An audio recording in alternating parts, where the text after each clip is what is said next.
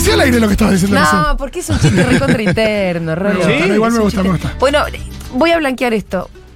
Quienes estén del otro lado más o menos atentos se habrán dado cuenta que nuestra cortina de apertura en sus distintas variables, por los Gardelitos, por Eruca Sativa, por Cartoon y Malena Villa, por Fito Páez, Sí. por ¿quién me está faltando? La que se viene de Santiago Barbie Motorizado. Recanati, la que se viene de Santi Motorizado, tienen un momento que es solamente musical y está pensado y editado especialmente para que yo haga una breve venta, saludo, lo que nos pinte en el momento, ¿no es cierto?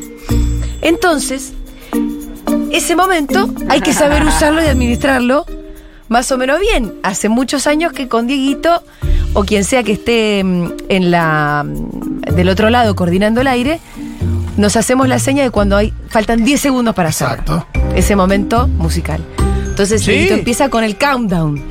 It's the final Entonces countdown. me muestra sus 10 dedi- deditos y me va mostrando 9, 8, Ocho, 7, siete, 6. seis. Entonces ahí yo voy cerrando la idea. Exacto. Hay veces que la idea la abriste hace poco y uy, tenés que cerrar Oh, rápido. qué difícil. Entonces a veces cuando se nota que esto sucede, luego se celebra. Cuando entras como por un tubo, cuando lo haces con maestría. Cuando no, cuando pareció que no llegaba y llegué. Sí, exacto. eh, ese tipo de cosas se celebran con Eh, son tan solo unos gestos. Hay ¿no gente muy buena en eso. Fre- Flor Halfon es buenísima. Sí, sí, Eh, claro. Esa gente que está también este muy radial. Gente Mono Sheffer eh, vivía para eso. Claro, señor. Después no tenía nada para decir de su vida.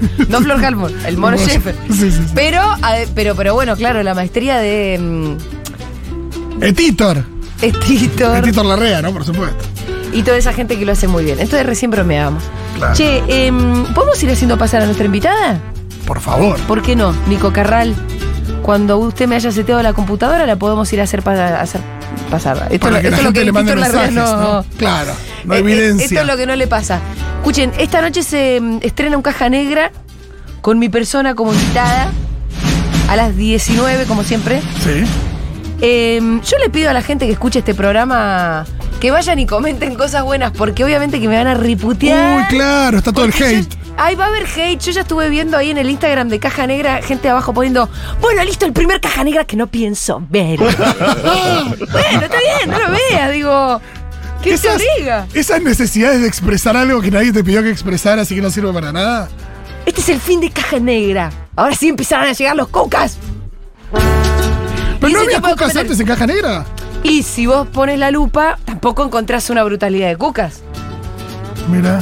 O sea, si pensás en Dolina, sí, pero Dolina no es solo eso. Dolina Claro. es mucho más que un cuca, entonces ahí tal vez como que yo tengo más una... Eh, Vos tenés la, la, Un tatuaje en la letra frente. escarleta pegada. Para alguna gente tengo la escarlata, Escarlata. pe- la escarlata pegada. Igual soy mucho más que eso. Eh, No soy solo una y cuca nuestra, bonita. Y nuestra invitada que yo voy a pasar a. No soy solo una cuca bonita.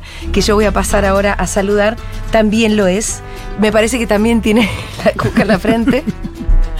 Pero empezó mucho antes que existiera, ¿no es cierto? Voy a saludar a Paula Penaca y pedir un aplausito para ella. Ahora es diputada nacional por la Ciudad de Buenos Aires. Además, ahora encabeza también la lista para diputados nacionales de Unión, de Unión por la Patria eh, por la Ciudad de Buenos Aires. Así que asumimos que vas a seguir siendo diputada. Paula, bienvenida. ¿Cómo están? Gracias por la invitación. Y te digo, Julia, Sí. que vos sos casi más cuca que yo. Mira, no sé, pero podemos hacer una, una batalla de cucas. Cucómetro. Hagamos, hagamos. Una batalla así. Me encanta porque estamos en tiempo de sacar el peronómetro. Y sí, claro. Hay una cosa, ¿no? Ahora el propio Massa está como en este preciso momento de la campaña. No sé cómo será, pero sí diciendo, hey, yo soy recontra cuca, ¿eh? Más que nosotras dos Sí. juntas. está en esa, ¿viste? Bueno, está Moreno basa su campaña en eso. En la doctrina. En la- Guillermo Moreno. Bien. ¿Pero en la ¿Quién- doctrina de quién? De Perón. Ah, Ese- no, bueno. Digo, pero está esta cosa de él, ese, ese lo lleva a ese, Ese, a ámbito. es el más perono- per- el más peronista, según él mismo. Sí. Pero no está con, la, con el tema de la K. No, no, pero, no, pero digo, basa su campaña en, en su nivel de peronismo puro. Ah, sí, claro. Eso digo. Bueno, Paulita, bienvenida, me encanta que estés acá. Eh, no sé si estuviste viendo, pero esto se trata de un ciclo que yo sé que a vos te va a dar pudor, pero que trata de recorrer un poco la biografía eh, y una y, y la historia de la vida de una persona, pero sobre todo en su militancia, ¿no? Lo estuve viendo, Sí. sí. lo estuve viendo, me viene preparando. ¿Te viste? Ah, estuviste de- pensando en tu- de pudor, es ¿Viste? verdad que me da, vos me conocés. Sí, no, porque, pero también porque la gente que es como vos, de verdad tan militante, siempre habla en colectivo, ¿no? Siempre habla de un nosotros y le cuesta mucho incluso pensarse como también un individuo adentro de ese colectivo. Vas a tener que hacer un poco el esfuerzo. Voy a hacer pero, esfuerzo. pero se entiende que, obvio, que siempre fuiste parte de una cosa más grande que vos misma y que los objetivos de tu vida tampoco tienen que ver con una trayectoria personal, sin ninguna duda. Sí. Pero bueno, es. pero igual eh, sos una persona y sos una referenta y me parece que también hay que apuntalar eso.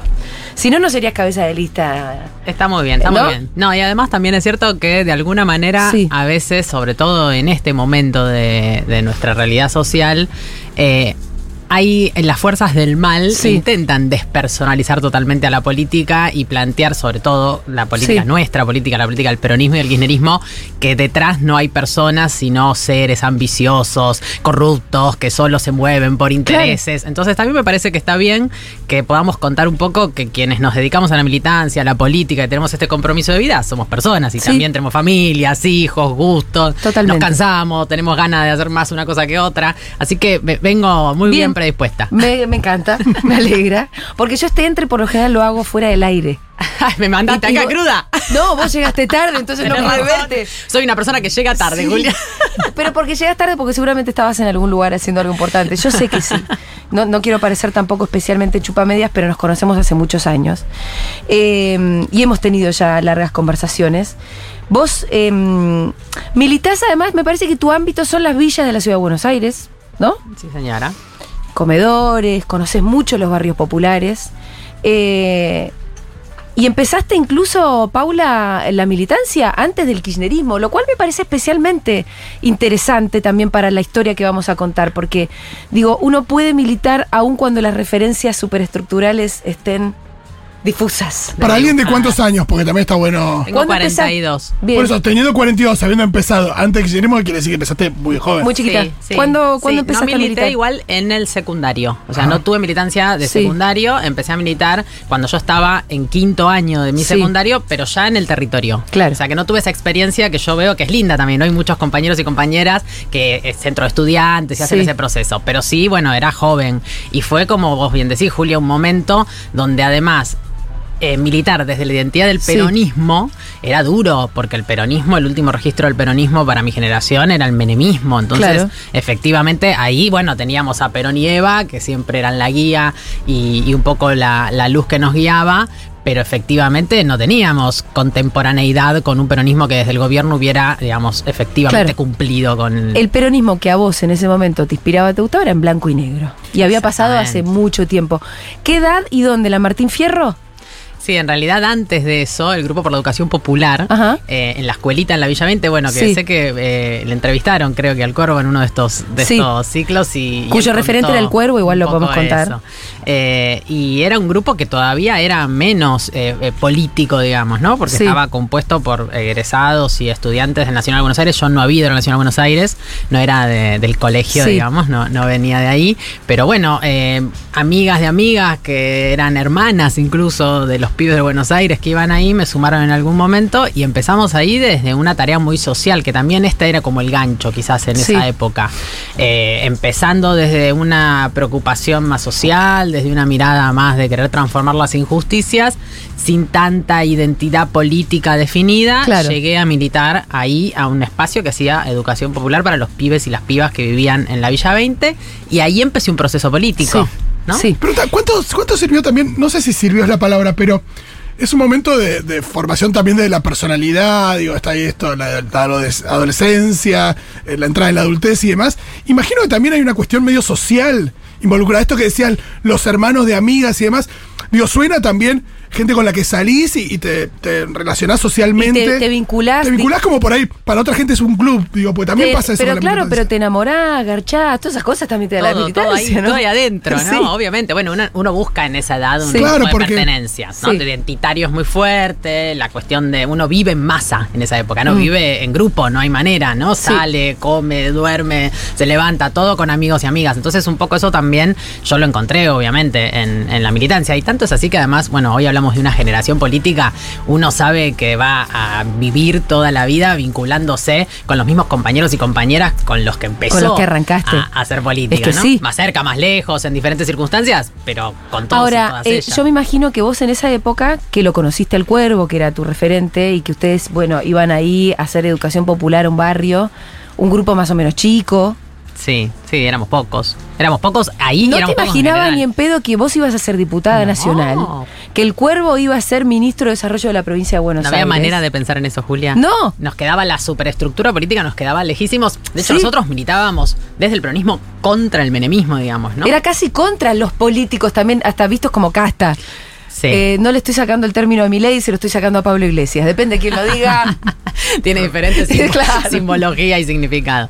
Eh, sí, y además pensaba que incluso vos mencionabas las Martín Fierro, que fue como la primera agrupación Sí. política eh, que después constituimos, armamos varios de los que estábamos en esa experiencia de la Villa 20 y en otra experiencia en el Bajo Flores, que incluso ese espacio político tenía un componente muy fuerte vinculado con lo social también porque era un armado desde un movimiento de trabajadores desocupados Sí. y trabajadoras desocupadas que tenía, nosotros teníamos claro que eso tenía que tener un ámbito más político, dedicado al debate político, construido desde un debate de ideas, pero claramente en ese momento lo que explotaba en la República Argentina era la implementación de un modelo neoliberal que había dado como resultado un montón de excluidos y excluidas que se empezaban a organizar en algún lado y eran los movimientos de trabajadores desocupados, ¿no? Estamos hablando del año 2000, Sí, ¿no? 2000, claro, 2000, Estaba todo ahí. 99, 2000. 99-2000, que vos empezaste a, a- a militar.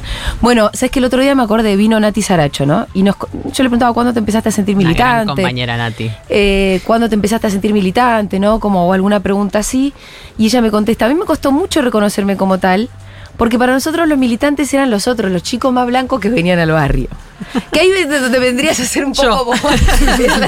¿No? Eh, eh, al mismo tiempo el Pitu, que hoy no está lamentablemente, e insólitamente...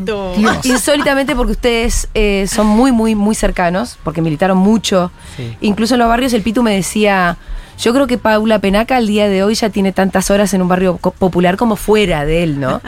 Bueno, siempre fue un lugar donde, a ver, donde en ese momento era lógico empezar a militar Sí. y donde después siguió siendo para mí una elección, ¿no? Digo, cuando a veces uno en, en este, en esta vida que elegimos está un poco perdido Sí. y no tiene muy claro, ¿no? Porque también te llevas desazones y decepciones y decís, bueno, che, ¿para qué estamos Y la política esto? es muy ingrata también. Y, y la política es muy dura, muy difícil, Sí. a las mujeres nos cuesta más. Entonces, cuando pasa algo de eso, yo digo, bueno, ahí hay que volver a juntarse con los compañeros y las compañeras que militan todos los días en los barrios, que por suerte hoy, Julia, hay una relación que se fue invirtiendo y el Pitu es un gran exponente de eso. Y yo creo que tiene que ver con nuestro proceso político del kirchnerismo. de eso de los blancos que llegan al barrio. Cada vez son más los compañeros propios de las villas que asumen las responsabilidades políticas, Bueno. que so- tienen voz propia, ¿no? Que Claro, hablan es que a eso propia. quería ir, ¿no? Porque no era solamente decirte, hey, Blanquita, vos llegaste a las villas. No te, te Que quería soy muy blanquita igual, tenés razón. Porque, pero sí porque hablando con Carlito Figueroa, que también es un gran compañero que tenemos en Sí, común. que hemos militado juntos en una Sí, villa, además, con Por Carlitos. eso yo hablé con, con Carlito sobre vos y él me decía, bueno, em, Paula fue muy importante también en la construcción de, re- de referentes sociales de las villas, ¿no? Entonces me daba el caso de una de las primeras que fue eh, Rosa Ortega, en Villa Soldati, en el barrio Fátima. Em, bueno, entonces a mí me interesaba un poco indagar en esa relación que vos tenés, digámosle, como Blanquito, que llega a un barrio popular, que llega, pero que al mismo tiempo dice, de acá tiene que salir la política. Sí, me parece que eso es central, ¿no? Hoy tenemos muchos compañeros y compañeras que asumen ese rol. Me parece que si nosotros no eh, trabajamos para que eso pase, es un poco mentirnos a nosotros mismos, Sí. ¿no? Y a nosotras mismas.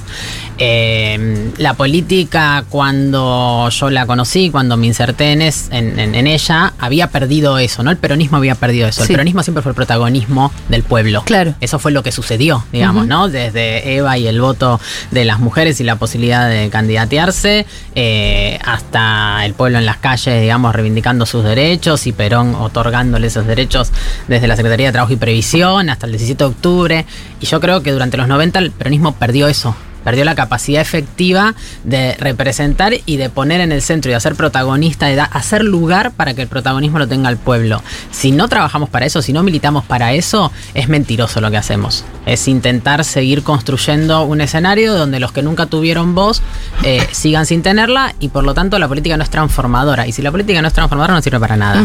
Entonces yo creo que eso es muy muy importante. Nosotros hicimos una experiencia eh, que fue muy linda de formación de un montón de, compañeros y compañeras que vivían en, las villas y en los asentamientos de la ciudad de Buenos Aires y que se empezaban a organizar y empezaba a haber laburo, ¿no? En la explosión de militancia que fue el kirchnerismo, sobre todo después de la, del paso a la inmortalidad de Néstor, eh, también explotó la militancia en las villas.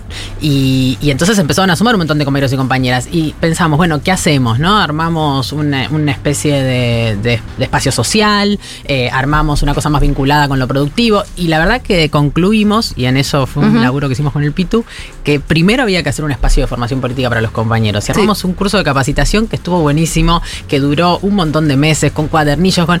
Y claro, los compañeros empezaron a sentirse militantes y que podían tomar la palabra y que podían en una reunión y decir lo que pensaban y opinar sobre cuál tenía que ser la posición y, del espacio político en el que estaban. Y me parece que eso es lo que es transformador, ¿no? Sí, porque nadie conoce más la problemática de los barrios que ellos. Eh, hace un ratito decías que, que la política es dura, que a veces uno cuando no se pierde, pero o sea, algún golpe no sé qué, bueno, se aferra a, lo que a lo más claro que tiene, que en tu, en tu caso es el, el uno de los barrios. ¿La política tiene esa tendencia a, alejarte un poco de ese lugar? ¿Hay, ¿Hay elementos de la política que han...? Porque a veces nos pasa mismo cuando escuchamos algún referente y decimos, che, ¿hace cuánto que no, que no visité un barrio? Digo, ¿la política te lleva a ese lugar también de alguna manera? Mira, no creo que la política específicamente. Me parece que cualquier cosa a la que uno se dedique, cuando uno va teniendo cada vez más responsabilidad, empieza a perder lo, concreto, lo inmediato para ver la generalidad. Sí. ¿No? Es imposible que eso no suceda. Me imagino, no sé, un gerente de una gran empresa, digo, deja de estar en la línea de producción para tomar las decisiones macro de esa empresa y me parece que en la política, cuando empezás a asumir responsabilidades, pasa igual.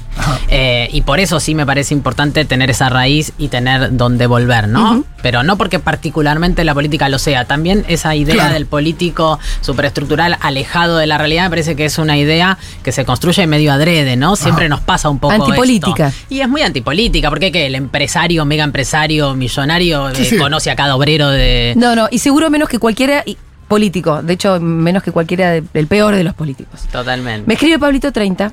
Todavía no oh. llegamos al 2003, que yo además ahí te quiero preguntar. De hecho, poco conozco la respuesta. Terrible la cantidad de años que se, que, se nos van a venir encima, Julia. Viste que uno dice, uy, ya tenemos un largo recorrido, muchacha. Eh, desde que la conozco siempre le ponía más que los demás, siempre estaba cuando se necesitaba una gran compañera, si se acuerda de la movilización a la embajada cuando estaba en el F-19, año 2002. No sé de qué está hablando, pero ya a me la embajada estadounidense. Sí, bueno, me imagino. me imagino. Sí, terrible. Bueno, Pablito, un gran compañero. Eh, el Frente Barrial 19 de diciembre era como el armado social de la Martín Fierro, que era la estructura política, bien, digamos. Bien. Espero no estar contando nada que los compañeros de la Martín Fierro después me digan, che, ¿qué contás nuestra no, no Porque bueno, porque esa organización política sigue existiendo. Sigue existiendo ahora. Y los compañeros tenemos muy buen trabajo con ellos, con, bueno, compañeros históricos. Bueno, pero la de hoy la verdad que no es la misma. No, naturalmente. Que la que vos me vas a contar Bueno, y en ese momento había a ver, yo creo que también era otro momento de, nuestro país, digamos, ¿no? Entonces había una mirada muy del antiimperialismo. Sí. ¿no? Pero también porque teníamos una soberanía mucho más socavada. Entonces se identificaba que esa pelea estaba ahí y que era el enemigo concreto Estados Unidos, digamos, ¿no? Como con esa contradicción más plantada.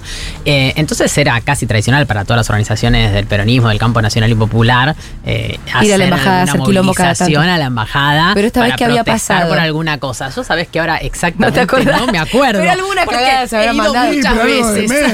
He ido muchas veces. Año 2002, Pablito, por favor, recordanos qué pasó. qué era lo que ¿Por qué hubo que ir a la embajada urgentemente? Lo que, sí, me acuerdo es que se armó un despelote ah, total y terminamos corriendo todos por la policía. Yo imagino que de eso se acuerda Pablito. Es el post 11 de septiembre, digo.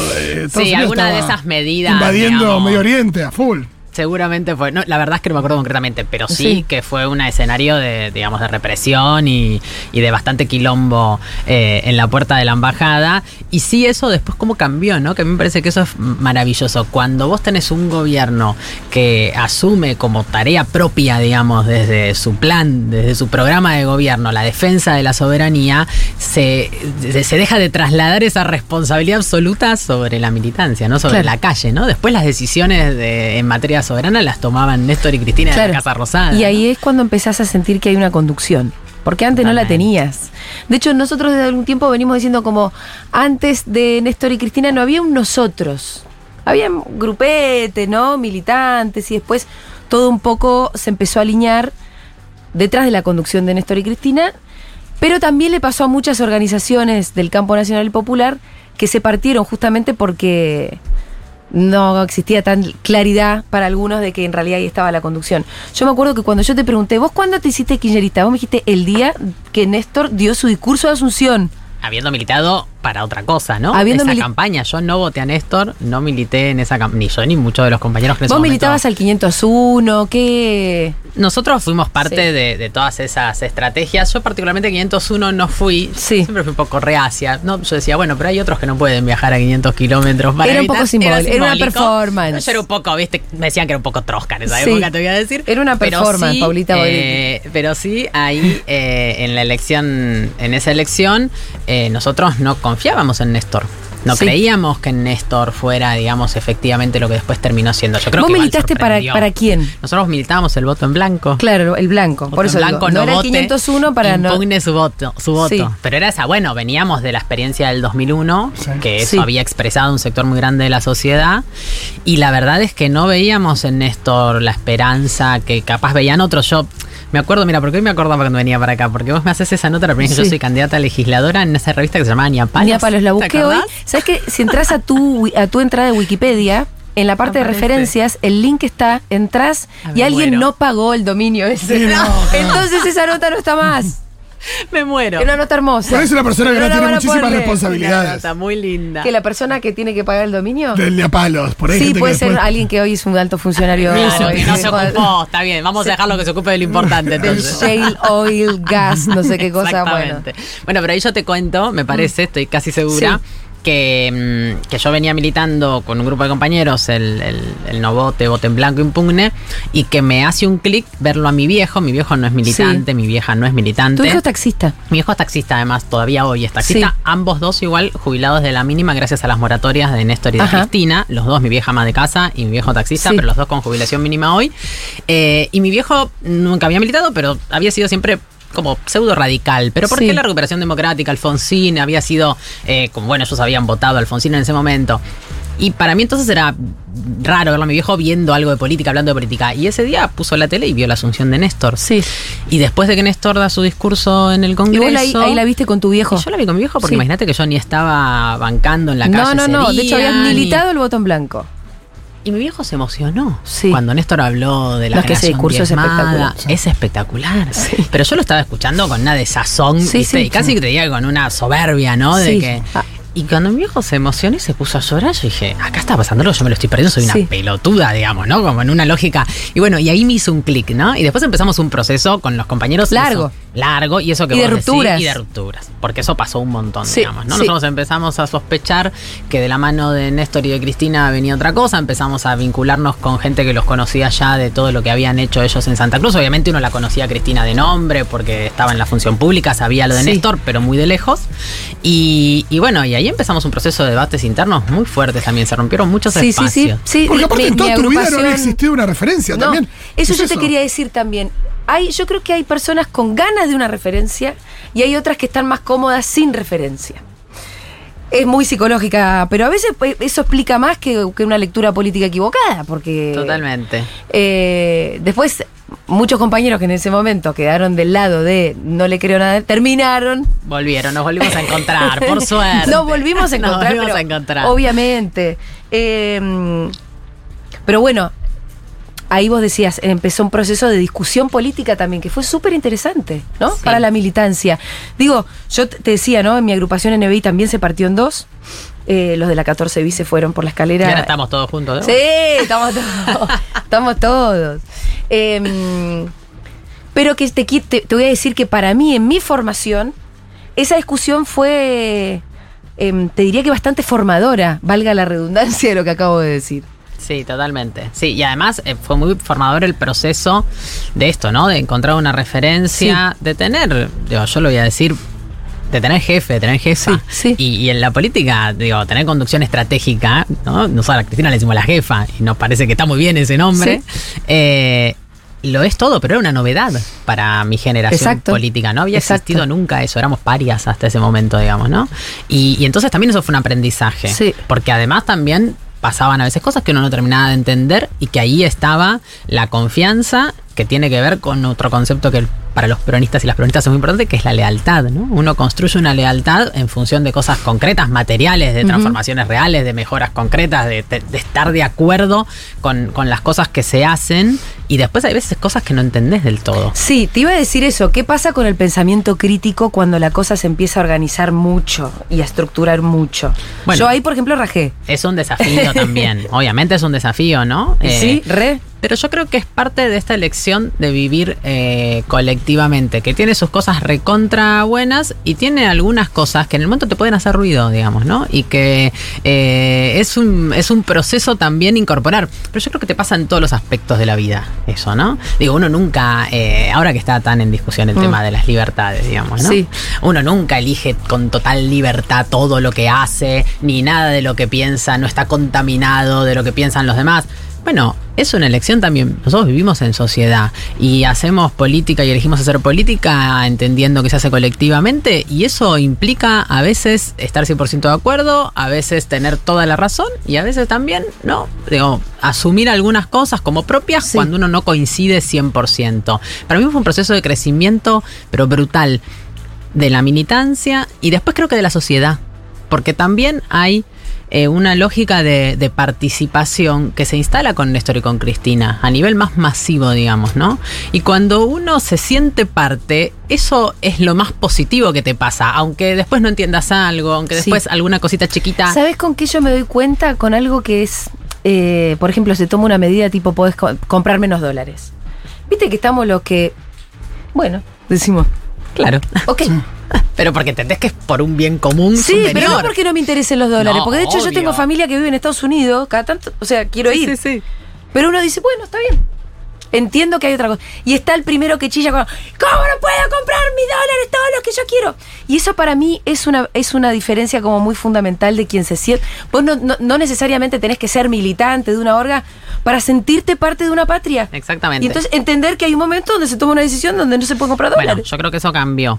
Pero también cambia, o sea, que cambió en términos generales Sí. de la sociedad. Por eso digo, ¿no? Hay un- una situación de crecimiento de la militancia, pero también hay una situación de desarrollo de la lógica de participación eh, de la sociedad que empieza a sentirse parte y que entonces asume algún costo, por Mm. llamarlo de alguna manera, ¿no? Porque vos puedes decir, bueno, no me compro los dólares, pero el poder adquisitivo de mi salario sé que va creciendo, pero sé además que quien toma la medida también pone sus ahorros en pesos. ¿Se acuerdan Sí. que pasó eso con Cristina y que en su momento la criticaron y dijeron que era demagógica? Bueno, pero la verdad es que si vos estás haciendo una apuesta por un modelo económico para Sí, sí. tu país y entendés que eso es lo que tiene que pasar y que la gente tiene que volver a confiar en el peso y que tiene que dejar de existir esta fiebre por el dólar, entonces, bueno, si vos lo estás decidiendo y vos lo haces, ¿no? Das tu ejemplo, también es más fácil que, que te sigan, digamos, ¿no? Sí, y hoy la disputa en realidad también tiene que ver con eso, porque muchas veces la, la, mm, la comunicación de la oposición tiene que ver con, eh, bueno, el fruto de tu trabajo es solo para vos, y hay una cosa de te sacan con los impuestos, de,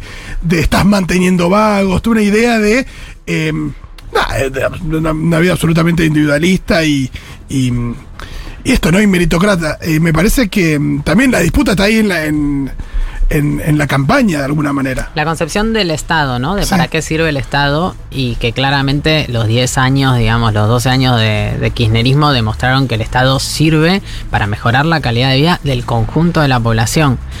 Y esta idea de que solo es tu mérito propio, que es lo que volvió a intentar reinstalar Macri cuando Sí. gobernó la Argentina, que cae, digamos, por saco roto en dos segundos si uno lo piensa, ¿no? Esto también es algo en lo que Cristina insistió mucho durante, eh, durante mucho tiempo. Vos podés matarte trabajando, pero si después no hay un Estado, por ejemplo, que regula el precio de los alquileres, Sí. y se te va el 60% de tu ingreso que te mataste trabajando en pagar un alquiler y Sí. entonces todo lo otro que querías hacer no lo podés hacer. Bueno, se trata de mediar en una, ¿no? En, en una sociedad que va a tener, obviamente, puja de intereses y conflicto. Totalmente. Sí, en la pandemia también se evidenció.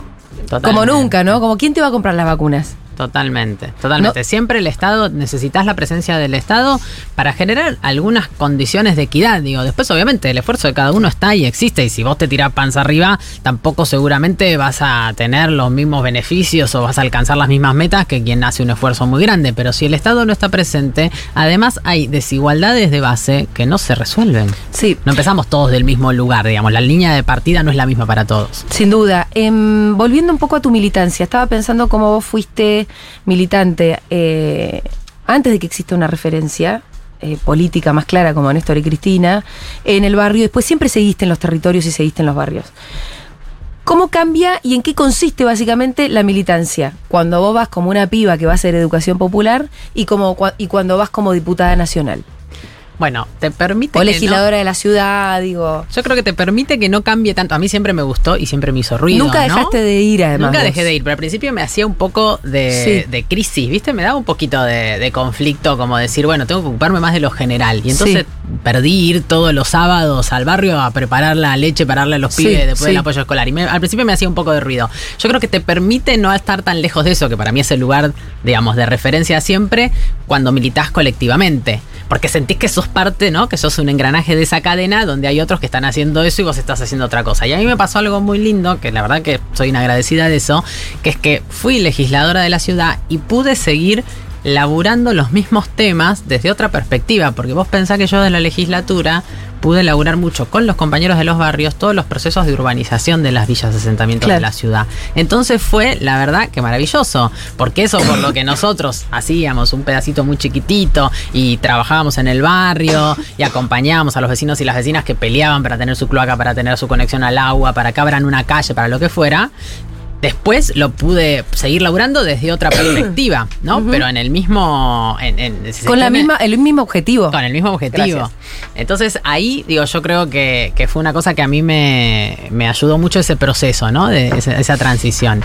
Y después creo que es importante sentirse parte de un todo, ¿no? Porque eso cambia, sin duda. Un todo vendría a ser, ponele, cam- la cámpora o, o una, Sí. o la patria. La cámpora, el kirchnerismo, el Sí. peronismo, ¿no? En sus diferentes niveles. ¿Sabes que el otro día en Caja Negra que sale hoy, eh, que hice con Julio Leiva el otro día, estoy con un poco de tos, les pido perdón, eh, me pregunta, bueno, algo así como, no sé, la pregunta era, em, ¿qué, qué es la cámpora y qué es el kirchnerismo y cuál es la relación y cuál es la diferencia? Yo, este, yo creo que si en esos momentos te hacen una tomografía computada, tu cerebro como que hace como Sí, miles de colores juntos. ¿Qué contesto ahora? No sé qué contesté, vean caja, la verdad que no me acuerdo. Eh, vean caja negra esta noche a las 19 y comenten. Em, pero vos militaste en la cámpora desde el minuto cero. claro, sí. Y viste que se. ¿Cómo fue? ¿Cómo es si tuvieras que vos describir eh, la forma en la que se armó esa organización? Bueno, primero. ¿Y para qué? La forma en la que se armó esa organización creo que tiene que ver con una concepción maravillosa que tenían Néstor y Cristina de lo que venían a dejarle a nuestra generación. Claro. ¿no? Esa idea de la juventud tiene que organizarse, tiene que participar en política, tiene que ser protagonista. Eso que Néstor nos instó a hacer, que fue ese acto del Luna Park, que fue el primer momento en el que la juventud se expresa y se Sí. sube a un escenario. Y además, ya desde La ese idea de momento- proyectarse para el futuro, ¿no? pero además pensá que ya desde ese momento era todos los sectores de la juventud que tenían algún nivel de organización o de participación en el lugar en el que fueran, ¿no? Claro. Un sindicato, una organización política, una organización social, porque ya La, era la universidad, todas las facus tenían. esa- todo, el territorio, o sea, estaba todo presente ahí, ¿no? Todos los intereses que podía tener un pibe, una piba para sumarse a participar a algo se tenían que expresar en el proyecto Sí. político de Néstor y de Y muchos ya con eso, con la, la identificación en Néstor y Cristina, aunque fuera silvestre. Totalmente. Onda, una agrupación que se ponía la Néstor, armaba el stencil sin pedirle permiso a nadie por eso, ¿no? Y además era muy novedoso que con la lógica de las organizaciones políticas que veníamos militando por fuera de cualquier referencia, lejos de las estructuras del Estado, lejos de los partidos, o sea, con esa lógica vos armaras una agrupación política juvenil que tenía, por el contrario a lo que venía pasando, referencia concreta, vinculación. Era una vinculación mínima, ¿no? Desde la referencia política con Néstor, sobre todo en esa Claro. época, y con Cristina. Eh, pero, pero eso era inédito, Claro, digamos, claro. ¿no? Entonces eh, se armó sin la lógica de aparato, se armó con los compañeros y las compañeras viajando con un esfuerzo muy grande a todas las provincias del país para identificar dónde había pibes y pibas que tenían ganas de sumarse, eh, ir a reconocer la tarea que ya se hacía en cada provincia, en cada pueblo, en cada barrio. Se armó con esa lógica, que era una lógica muy de abajo, que era la lógica con la que se militaba en los 90, sí. pero conducida claramente y estratégicamente por Néstor y por Cristina. Entonces era una cosa inédita y yo creo que por eso fue así de, de superadora también, digamos, ¿no? Es el momento de mayor participación juvenil en la política. Eh, después, digamos, ¿no? De- de- del peronismo, eh, que yo creo que, que tuvo, que Hay vivió este poca, país. me, me parece que hay poco pensado sobre eso. Es decir, hay mucha demonización sobre la cámpora, esto es obvio. Y no es que ni siquiera quiero ponerme a, a hacer una defensa que conteste a eso, sino subrayar como que no, nunca antes había existido una organización tan grande, tan capilar, tan federal, eh, política juvenil en Argentina. ¿no? No, no, no, no ha existido nunca antes en Argentina y te diría que en la región, ¿no? Digo, Sí. no, no. Me parece que nos, bueno, nos pasa. Total, no los hay otra cámpora. No, nos pasa los 24 de marzo, que quizás es Sí. el momento, digamos, más masivo de, Demostrar ese músculo. que, se suma Mm. gente de un montón de países, de referentes jóvenes, de diferentes espacios políticos de los países de la región, a ser parte de eso, a conocer, a ver cómo funciona. Eh, la verdad que, que es un poco inédito. Y yo creo que igual es, digamos, parte de ese proceso de, de recuperación de la política que lograron Néstor y Cristina, que para el momento en el que ellos llegaron también fue inédito. ¿No? Porque la verdad es que Néstor y Cristina llegan después de la explosión de la política en el 2001. Claro. Entonces también era esperable que pasara otra cosa con, con- con la llegada de ellos, ¿no? Fue, nos sorprendió a todos, efectivamente. Sí, así. sí, sí, y es cierto que sin 2001 tampoco hubiera habido, no sé si un Néstor, pero no un Néstor en ese contexto que lo hizo tan gran presidente. Totalmente. Yo ahí siempre creo que ni- ninguna de las causas que explican las transformaciones sociales son unidireccionales. ¿no? Mm. No hay una sola causa, unicausales, digamos, no, no hay una sola causa. Pero me parece que eh, había un nivel de ebullición política y social y de alguna manera fue como, bueno, la última apuesta, ¿no? De la sociedad, de los que creyeron desde el primer momento, de los que se fueron enamorando de a poco eh, y, y era todo nada, ¿no? Porque la gente ya estaba muy bastardeada, ya le habían mentido muchas veces, ya le habían defraudado muchas veces. También desde ese lugar tuvo que empezar a construir, bueno, por eso Néstor hace la metralleta de medidas iniciales, ¿no? Sí. Desde la corte hasta las leyes de, de impunidad, digo, todo esa- ese paquetazo de, bueno, para dejar claro. ¿Desde dónde, desde no? dónde iba a venir a, a conducir ¿Desde el dónde y destino ¿Y para de cómo, la se, cómo se extraña eso también, ¿no? Ese, ese nivel, esa importancia de medidas, esa. Sí, sí, sí, un poquito de mística, pero bueno. Olvídate, olvídate. No, y estas cosas que además son las que convocan, ¿no? Digo, Sí. porque efectivamente para sentirte convocado vos tenés que ver algo distinto de lo que viste hasta ese momento. Y después que esas cosas tenían efecto real en la vida de personas, ¿no? Mm. Digo, y, y esto me parece que es lo que la política no puede. Si no hay un como sí. Sí. ¿no? Y es un lugar en el que sí es más fácil que caiga la política, ¿no? El como sí, ¿no? Hacer, hacer como si estás cambiando algo. Pero al final no estás cambiando nada. ¿no? Y eso me parece que es, es un riesgo grande en el que no se puede caer, sobre todo en este mm, momento del mundo donde todo está tan mediatizado por lo Sí. que mostrás. Totalmente. ¿No? Entonces Totalmente. a veces pasa eso, ¿no? Mm, mm. Y eso es jodido. No te quiero poner a vos en un brete, pero esto lo digo yo. Un momento donde todo parecía un tuit de una foto con un ministro de otro con otro ministro. Se encontraron sí. dos ministros. ¡Y! Y bueno, sí. es que también la imagen es vacía cuando detrás no hay eh, política pública. Claro, que, en realidad justifique esa foto de dos ministros que se y que encontraron. cambie, ¿no? Y que le cambie algo a alguien, ¿no? Que Sí. transforme algo a Eh, el Pitu no vino, lo cual es insólito. Pitu, no te lo voy a perdonar. No, nunca. la verdad, No, tremendo. que haya porque coincidió, que él se tenía que ir a sacar el registro. Que si no tenía, turno, no, si no tenía turno para hoy, tenía turno en noviembre. Y recién tenía turno en bueno, noviembre, besito así que- para la reta igual ahí. Claro, eso ¿Qué es culpa de, la verdad. de la ciudad. La verdad. Pero mandó unos audios, que en realidad Ay, fue gracioso muero. porque yo le mando, le digo, che, Pitu, mandame algo de Paula, pero era para consumo interno mío. Y al toque cuando le escucho la voz al Pitu me doy cuenta que me los mandaba pensando que eran para el aire. Ah. Entonces dije, bueno, pongámoslos al aire porque es el Pitu hablando muy prolijo, como es él.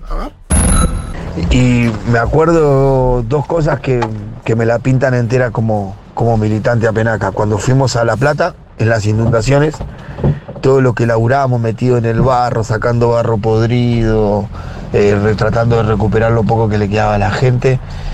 Y también cuando fuimos a La Matanza, que también se había inundado otra vuelta y nos, nos pasamos una semana yendo todos los días eh, ahí a un barrio que habíamos elegido, donde armamos una olla popular y estuvimos laburando ahí. Eh, ella ya era legisladora, ya tenía sus responsabilidades políticas y sin embargo ningún problema de meter las patas en el barro para darle una mano a la gente que lo necesitaba. Creo que esa la, la pinta un poco de, de cuerpo entero. Bueno, las inundaciones. Eh, yo también fui a La Plata, pero trasladé un colchoncito de un lugar a otro así. Pero no por Cuchi, porque en ese en el momento en que yo llegué, como que no se sabía bien qué era lo que había A que veces era difícil organizar la tarea. Eso te iba a decir, que son tareas difíciles de organizar, porque la verdad que yo llegué y dije, chicos, ¿y ahora qué hacemos?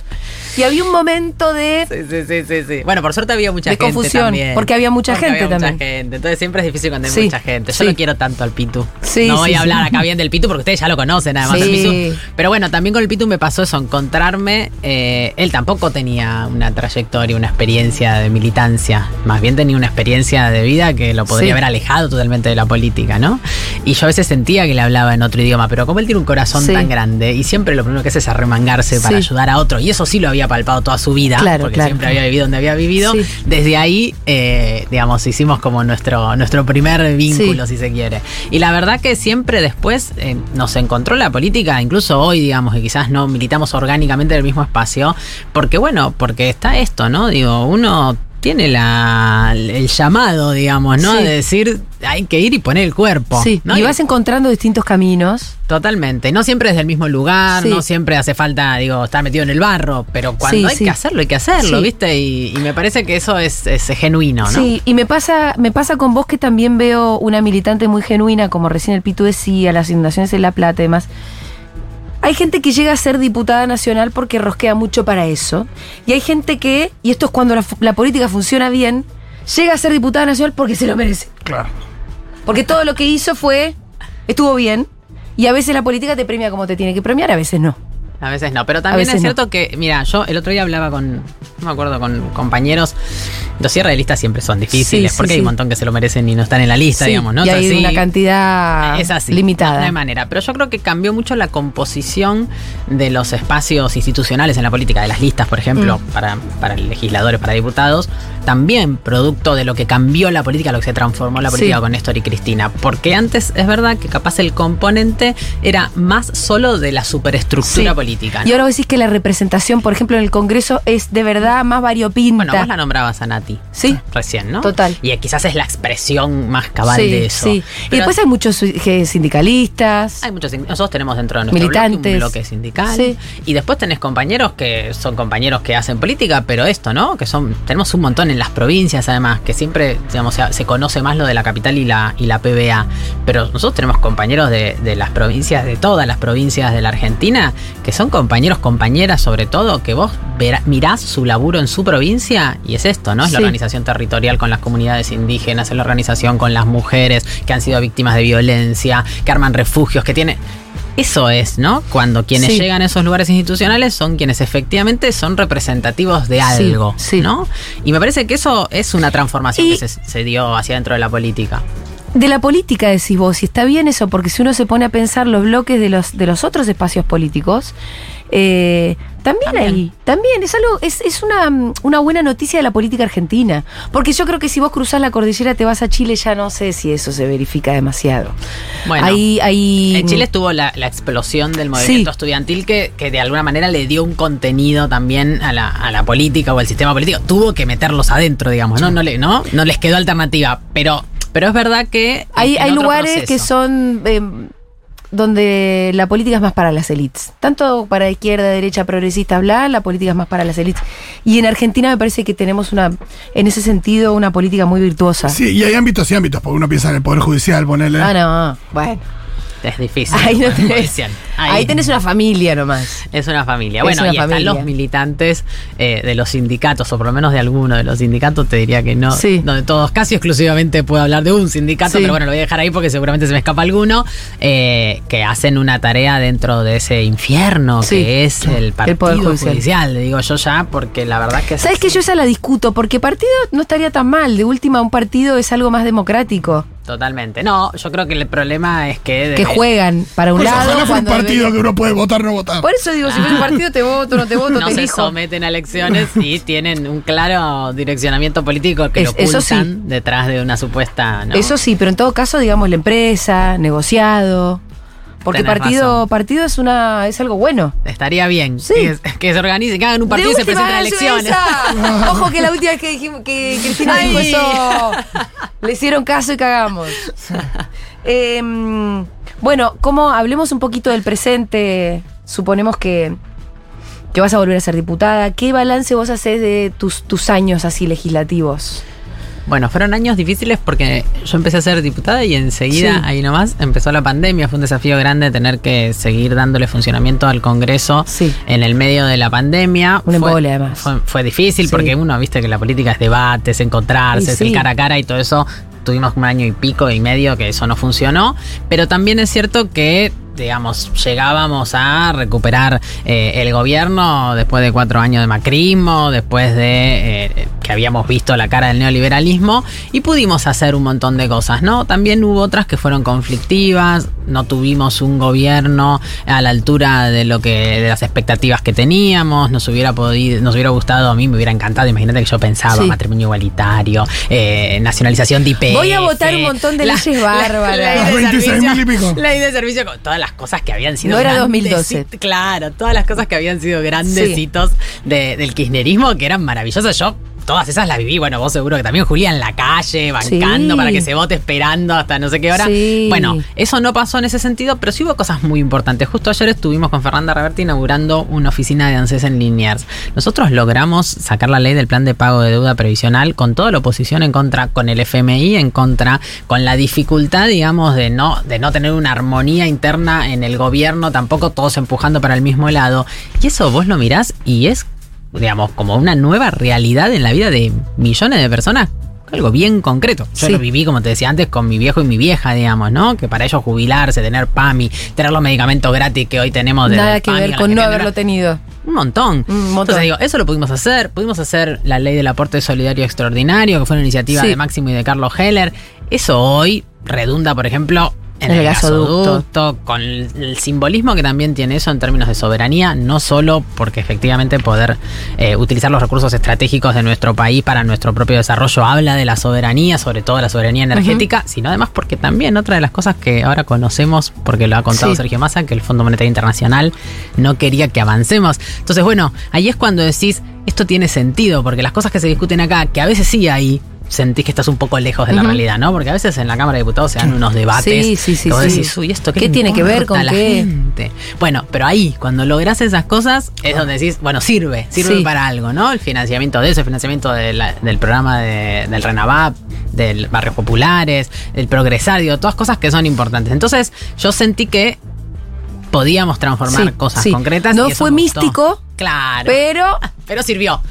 fue mejor que un gobierno macrista, como No, suele decir. olvidate. Cristina. Escúchame, el candidato, hay dos candidatos en un- dentro del espacio Unión por la Patria, muchos de nuestros oyentes lo votan a Grabois. Eh, y también está Massa, que entiendo yo que es el candidato hegemónico, el que eligió Cristina también. Eligió condicionada por un montón de circunstancias. Ya vivimos y comentamos la rosca y cómo terminó eso en Massa, ¿no? ¿Te sorprendió a vos? Mira, no me sorprendió Sí. porque efectivamente, si Cristina no era, Sí. que era lo que muchos decíamos que, Que tenía hubiera que ser, sido sí. una, una gran decisión. Me parecía que Sergio Massa era una de las posibilidades, digamos, Mm. por el rol que había asumido él desde el Ministerio de Economía en un momento muy difícil. Bueno, todavía Cristina se lo decía, ¿no? Sí, que sí. le valoraba eso. Eh, porque efectivamente yo lo he vivido desde el Congreso, él era el presidente de la Cámara, digamos, ¿no? Sí. Fue una de las personas que se puso al hombro el desastre económico después de la herencia de la deuda que nos dejó Macri y también del acuerdo que se firmó con el. Fondo Monetario Internacional de la mano de Guzmán. porque los vi funcionar en articulación entre el Senado y la Cámara de Diputados y, digamos, si efectivamente esa, esa sinergia, digamos, eh, era efectiva. Eh, y porque además me parece que la importancia hoy de construir un consenso o una síntesis en alguien era central. Y la verdad es que no había tantos compañeros que pudieran generar eso, digamos, ¿no? Independientemente de que yo también creo Porque que... Massa no es uno propio kirchnerista. Claro, sin ninguna duda, no es lo que vos digas del riñón, No, digamos, ¿no? no es Pero me parece que, eso justamente lo que posibilitó ser síntesis, digamos, ¿no? Si era uno propio, era uno propio, era nuestro. Sí. Bueno, lo teníamos Aguado, que hizo una Sí. tarea maravillosa, que se recorrió el país, que no solamente hizo una buena gestión, sino que además se calzó el traje y la verdad que hay que tomar la decisión de hacerlo y eso de siempre algún costo te trae y lo hizo. Pero me parece que justamente no, no había la misma capacidad detrás de Guado de construir, digamos, la síntesis y la unidad que logramos a través de Sergio. Y me parece también valioso la expresión de Juan. Porque claramente, Sí. digamos, puede quizás eh, hoy eh, interpelar a, a algún sector de nuestro electorado que, bueno, que puede tener la opción esa o la otra. Sí, también me parece que hay que tener claro que lo que tenemos enfrente, Sí. ¿no? Está jodido, está difícil. Sí, muy. ¿no? Muy violento, que vienen efectivamente a hacer lo mismo que hicieron, pero más rápido, como ya dijo Mauricio Macri, que Bullrich es la peor expresión de eso, es la expresión, ¿no? Del, del recorte del 13% a los jubilados, a los estatales, es la expresión de la violencia de Santiago Maldonado, de Rafael Nahuel, es la expresión de todas esas cosas que no queremos que vuelvan a la República Argentina y que entonces después tendremos que hacer el esfuerzo en el momento electoral eh, en el que corresponda para juntarnos todos detrás del candidato que pase las pasos. Sí. ¿no? Y creo que eso también es muy importante que lo vayamos procesando eh, los militantes y las militantes y, y nuestro electorado en general. Pero creo que logramos una, una buena construcción, digamos, ¿no? De vuelta. No estando Cristina en condición de, de avanzar en, en ser la candidata de nuestro espacio, obviamente por la proscripción, que es una realidad y, y que quizás eh, muchos tuvimos como la voluntad de dar la pelea. De romperla de y no- romperla. Y bueno, y eso no pasó y también nos tiene que dejar una enseñanza esto, ¿no? Digo, porque bueno, eso habla de, de la voracidad con la que vienen del otro lado en esta articulación entre el Poder Judicial, eh, los medios hegemónicos de comunicación, la derecha, el poder económico en la Argentina, que genera consecuencias también, ¿no? Sí, claro. que genera consecuencias. Entonces, pero bueno, me parece que logramos una, una unidad interesante para dar la pelea. Ujú. y, y va a haber que dar la pelea, ¿no? Va a haber que dar la pelea, sin ninguna duda. Paula Penaca pasó por acá, te hago la última pregunta. Se la hice al cuervo, la respuesta fue insólita. Se le hice a Grabois también bastante. Sí. Eh, no se la hice a Felita, me olvidé. No se va- Aguado sí. A Nati ni hablar que no se la No, hice. Aguado sí se le hiciste. A Juan se la hice. Dijo que no. ¿Sabes de qué te estoy No, hablando? no tengo idea, me muero. ¿Fuiste Me a Disney alguna vez? Fui a Disney. creer. Pero no terminé no. presa como el cuervo. yo tengo una tía, yo tengo Sí. dos mamás. Mira, Sí. te voy a contar algo más de mí. Tengo dos mamás, digo yo. Sí. Porque mi tía y mi mamá son mellizas. Ah. Y son, no se pueden despegar una hora, te voy a decir, Julia. Es una cosa, era- insoportable cuando era pendeja, pero al mismo tiempo traía beneficios. Porque, por ejemplo, yo tenía dos vacaciones. Claro. Ah. Mi vacaciones con mi mamá y con mi tía. Wow. Mi tía y mi tío son contadores y siempre tuve. Mi, tío falleció ahora, pero siempre tuvieron un buen pasar y cuando ellos se iban de viaje, no importa dónde fueran, vos. llevaban a sus hijos y a Y a los vos. hijos de mi mamá, Ah. a mis hermanas y a mí, nos íbamos en banda, éramos. Así que una vez, una de esas veces, Sí. tuve la suerte de que nunca me hubieran podido llevar mi papá y mi mamá a Disney, Ajá. de que me llevaran a Disney. ¿Y Así qué- que a qué estuve edad? en Disney, en el centro del imperio. Sí. Y yo debía tener. ¿Fuiste a tirar piedras o qué? 12, ¿Al no, castillito no, de la todavía no, Ah. todavía no. No. no estaba para castillito ya, pero montaña rusa, todas esas cosas. Ah, la- 12. 12. Y después me llevaron a Cuba. Ah, Hice bueno. los dos viajes Bien. con esos tíos míos. Qué lindos tíos, eso que te Me llevan a mostraron Disney. ¿Quién pudiera tener unos tíos que te lleven a Disney? ¿Qué te acordás de Disney? Me acuerdo de eso, las, siempre me gustó mucho Sí, la, la adrenalina. la adrenalina. Montañas O sea, los juegos. Los juegos, me encanta. Ahora, si me Sí. llevas al parque de la costa, fue contenta. Claro, claro. Me encanta. Vamos a ir al parque. de Pedir a Costa. Sergio. Le voy a pedir a Sergio o a Malena. Me parece. Total, es eh, un buen spot de campaña, ¿eh? En el parque de la costa. me El gustó. Parque de la Costa. Pasó Paula Penaca por acá, la vamos a aplaudir. Muchas gracias, Paula, por haber estado. Gracias a ustedes, genios.